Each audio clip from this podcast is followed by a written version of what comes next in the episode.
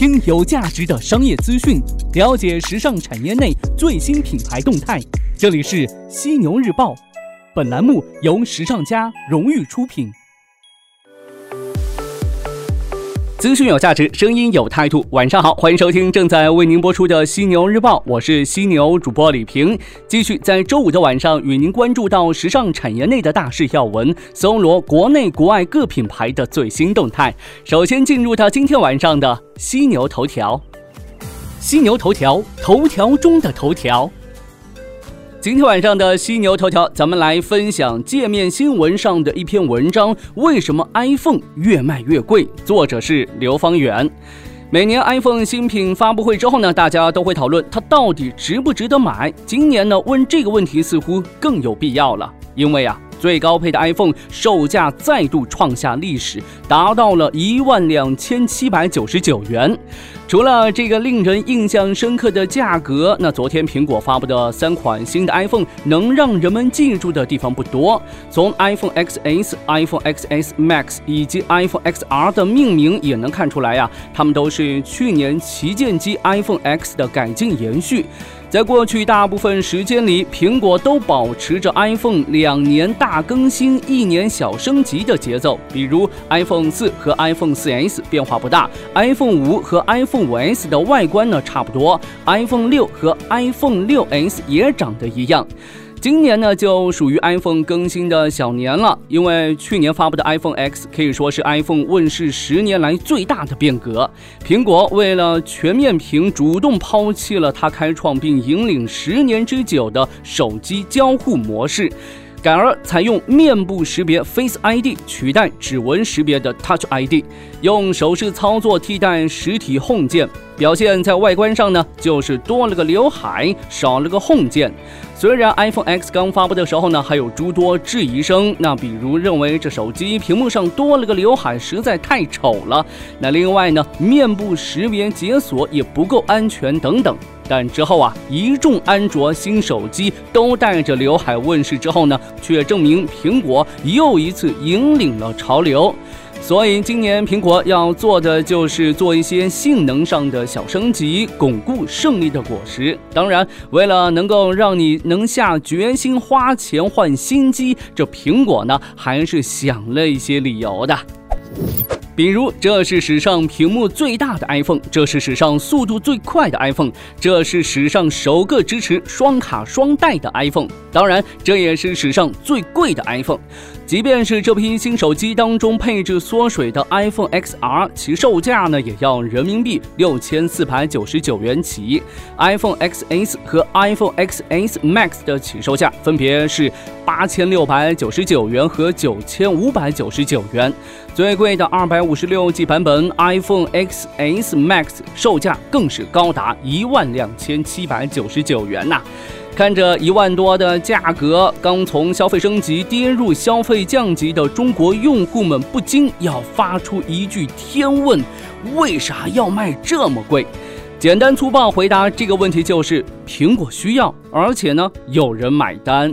你可能没有留意到啊，这 iPhone 呢早就不是你印象当中五千元上下的售价了。其实呢，从二零一二年发布的 iPhone 五开始，苹果就开始了涨价之路。iPhone 五把 iPhone 的起售价从维持数年的四千九百九十九元提高到了五千两百八十八元。两年之后的 iPhone 六时代又通过大屏幕的 iPhone 六 Plus 把售价提高到了六千零八十八元。二零一六年发布的 iPhone 七和七 Plus 略微涨价，起售价分别是五千三百八十八元和六千三百八十八元。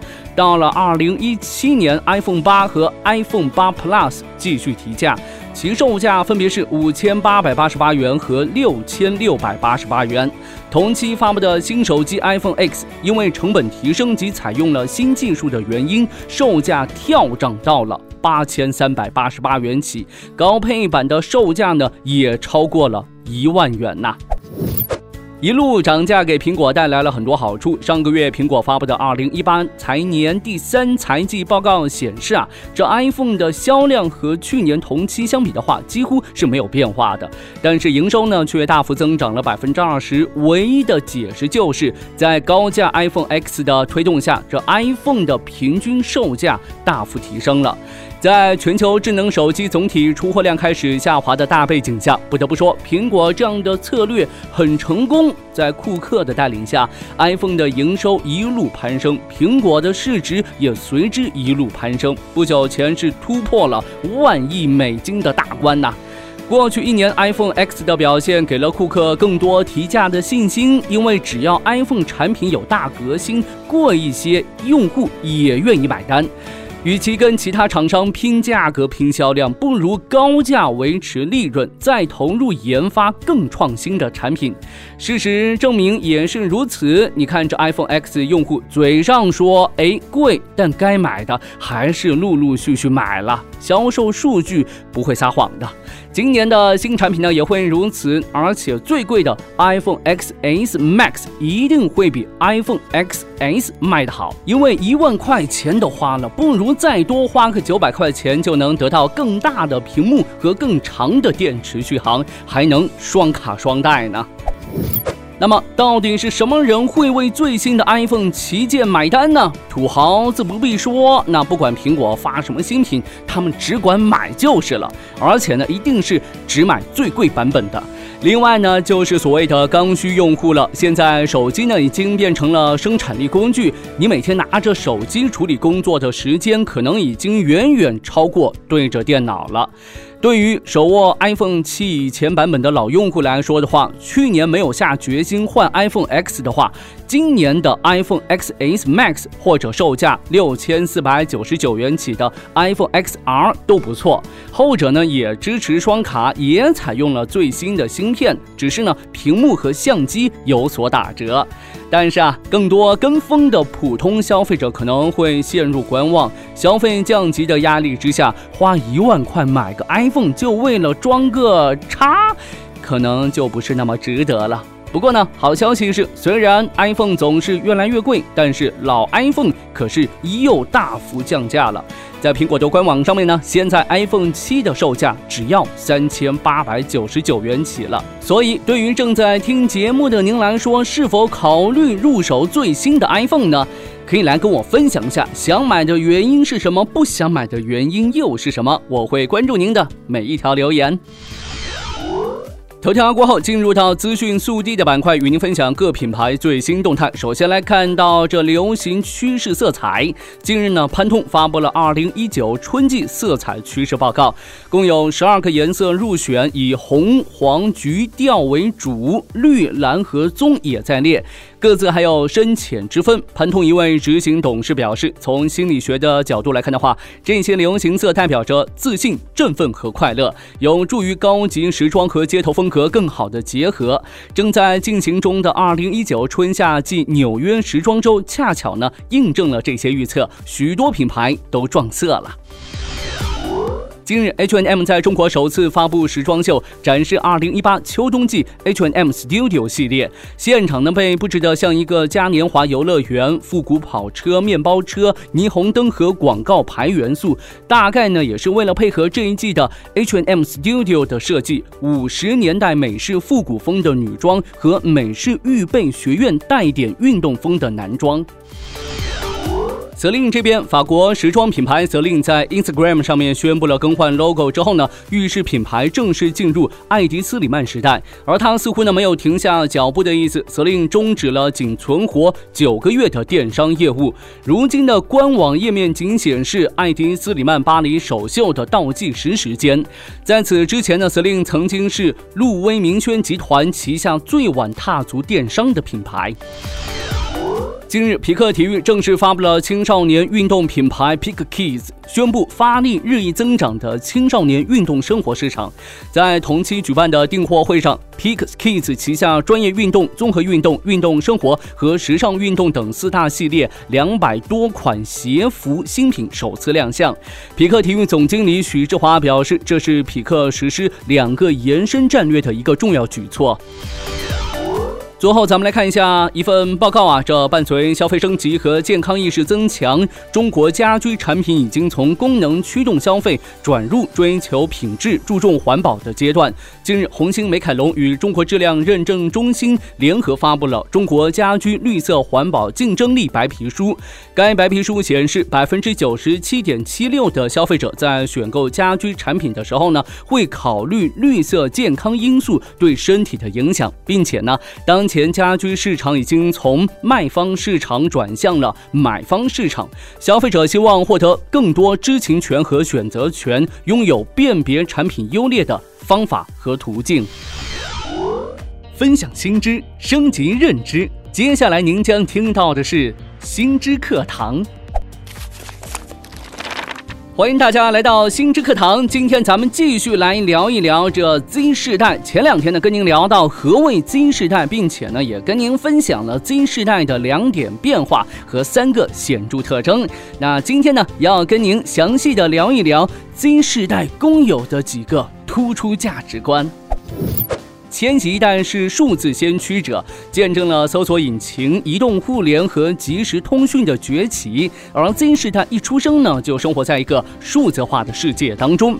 光速般快捷的互联网、智能手机、视频点播、游戏设备和社交媒体伴随着 Z 世代成长，他们可以说是数字世界的首批原住民。营销人员要获得 Z 世代的关注，首先要了解他们希望从品牌和零售商那获得什么。因此呢，Z 世代的一些突出价值观，咱们不能不知道啊。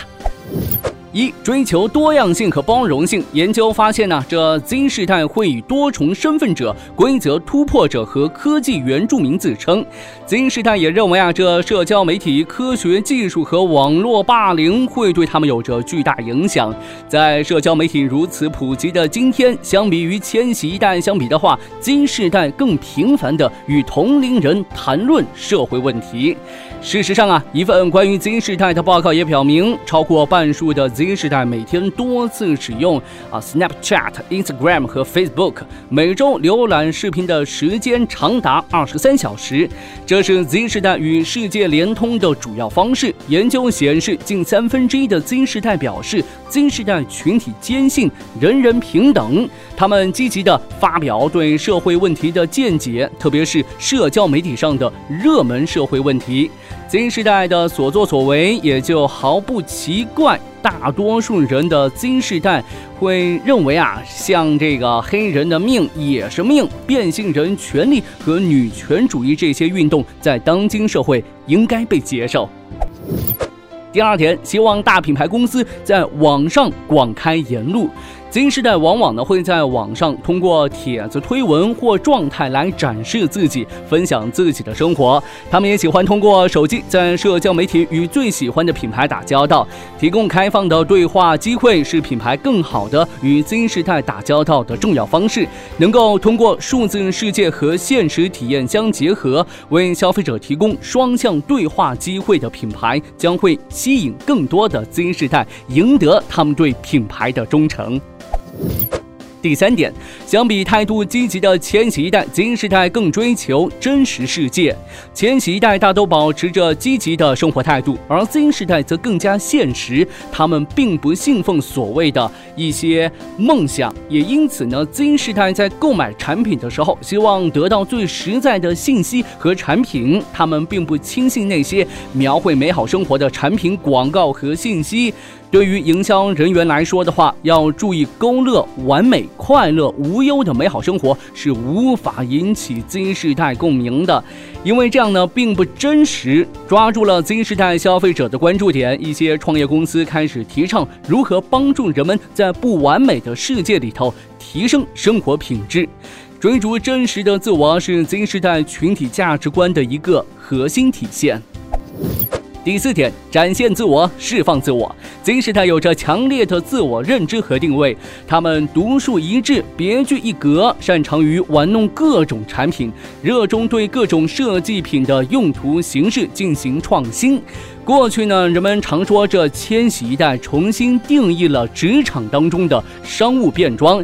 但 Z 时代可能正引领着世界新潮流。Z 时代希望与众不同。百分之四十九的 Z 时代受访者认为，电商卖家需要销售独特的产品。这是至关重要的。品牌商呢，需要懂得 Z 时代对独特产品的需求，个性化产品生产，也可以鼓励 Z 时代参与到产品的设计生产当中。这些举措呢，都将帮助品牌建立一个独具特色的品牌，也能帮助品牌商与 Z 时代建立联系。第五点金时代包容与个性。包容和个性似乎是两个截然相反的东西，但他们同时都对金时代的想法产生重大影响。金时代最主要的信念可以总结为：每个人都是独一无二的。及所谓的个性，但都应该被接受及所谓的包容。千禧一代在一定程度上也抱有这样的信念，但 Z 世代则更直接勇敢地在社交媒体和消费时表达自己的观点。品牌商们在产品的生产、供应和营销活动当中，如果能积极地传递出这一价值观，将赢得更多 Z 世代的支持。OK，今天的新知课堂就跟您聊这么多，下周我们继续关注 Z 世代。好的，今天晚上的犀牛日报就是这样，感谢您的收听，欢迎您吐槽本期节目，我会关注您的每一条留言。我是犀牛主播李平，下周的犀牛日报与您不听不散。